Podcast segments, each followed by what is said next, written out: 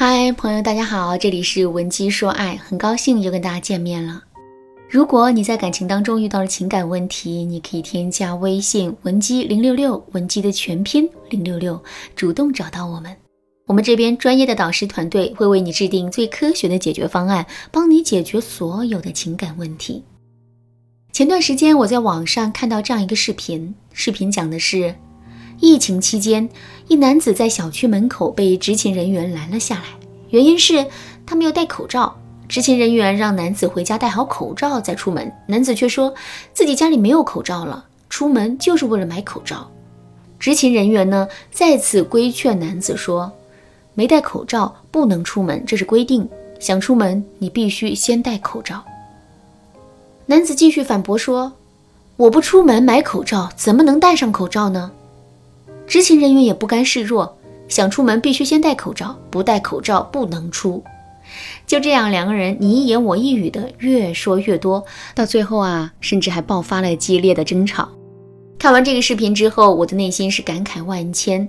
其实，人与人之间的冲突大多都是因为这种先有鸡还是先有蛋的问题，感情中的争吵也不例外。就比如我的学员小雪，就刚刚跟男朋友大吵了一架。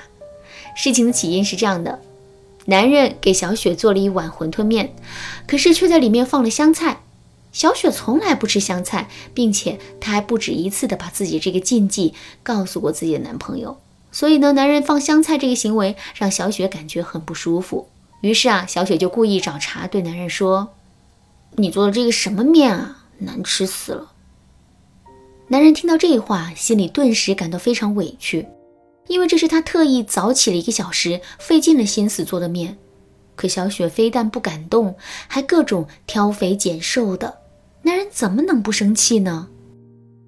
不过他并没有发作，而是耐心地对小雪说：“你觉得很难吃吗？如果难吃的话，咱们就下楼去买点早餐吃吧。现在我还哪里有胃口啊？算了算了，不吃了。”听完男人的建议后，小雪马上就回怼了一句。男人一听这话也不高兴了，于是啊就独自坐在一边生闷气，心里还止不住的在想：你心里有委屈不开心，这我都能理解。可是到底是哪里受了委屈，哪里不开心了呢？你得说出来呀！你什么都不说，一直在那儿挑刺，我怎么帮你解决问题呢？小雪坐在另一边也不说话，可心里却一直在想。我知道自己这么无端的指责你不对，我也知道你现在肯定很委屈。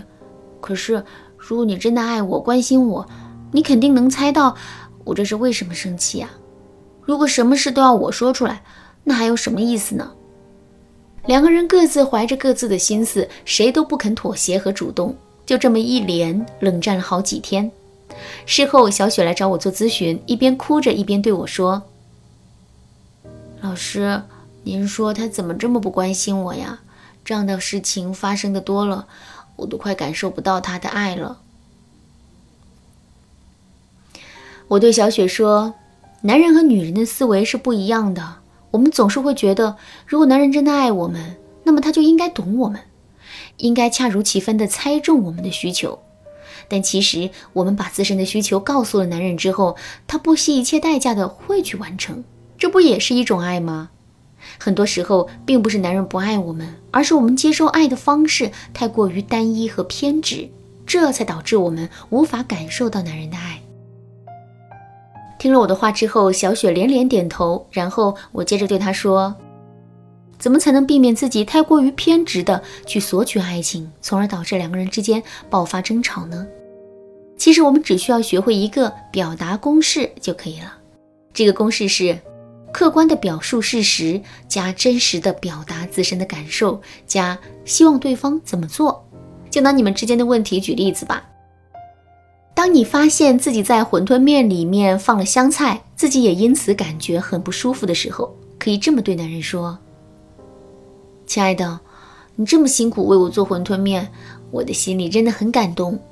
可是当我发现碗里的香菜的时候，我还是感觉有点不开心。”因为我之前跟你说过，我是从来不吃香菜的。虽然理性告诉我这不过就是一个小失误，没必要小题大做，但我还是希望这种小失误今后能够少一些。毕竟女孩子都比较感性嘛，我真的还挺在意这些的。这么一说，我们既明确地表达了自身的感受和想法，同时呢，又给男人指明了努力的方向。这样一来，两个人之间就很难会产生误会了。听了我的方法之后啊，小雪不自觉地露出了欣喜的表情。可随后她又问了我一个问题：“老师，您说的表达公式我听明白了。”可是，如果我表达完自身的需求之后，他不愿意按照我的心意去改变，或者不能坚持去改变，我又该怎么办呢？小雪提出的这个问题其实也非常的普遍。在解决这一类问题的时候，我们首先要做到的就是换位思考。举个例子来说，男人一回到家就躺在沙发上玩游戏，我们觉得这个行为啊很不好。于是呢，就用上面的公式把我们的需求表达给了男人，男人当时也答应了我们。第二天，我们又看到男人躺在沙发上打游戏了，于是啊，我们就让他去楼下倒垃圾。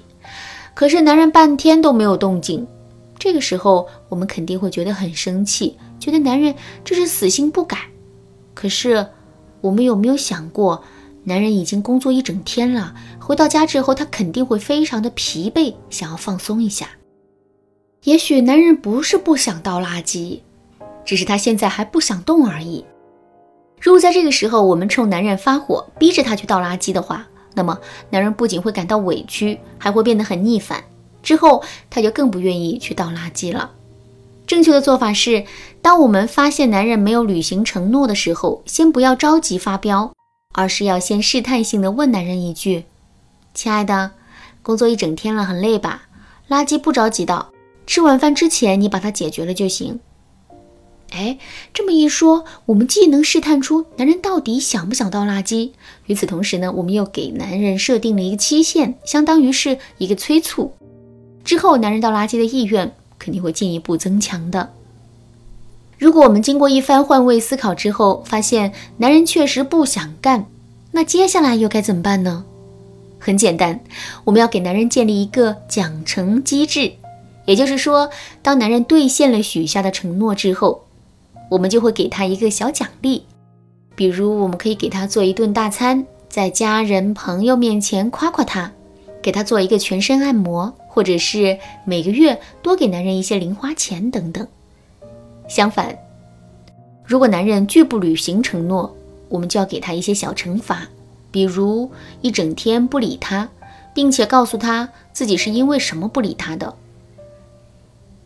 另外，我们还可以降低男人的伙食标准，不给男人洗衣服。总之啊，我们要把原先对男人的好统统拿掉。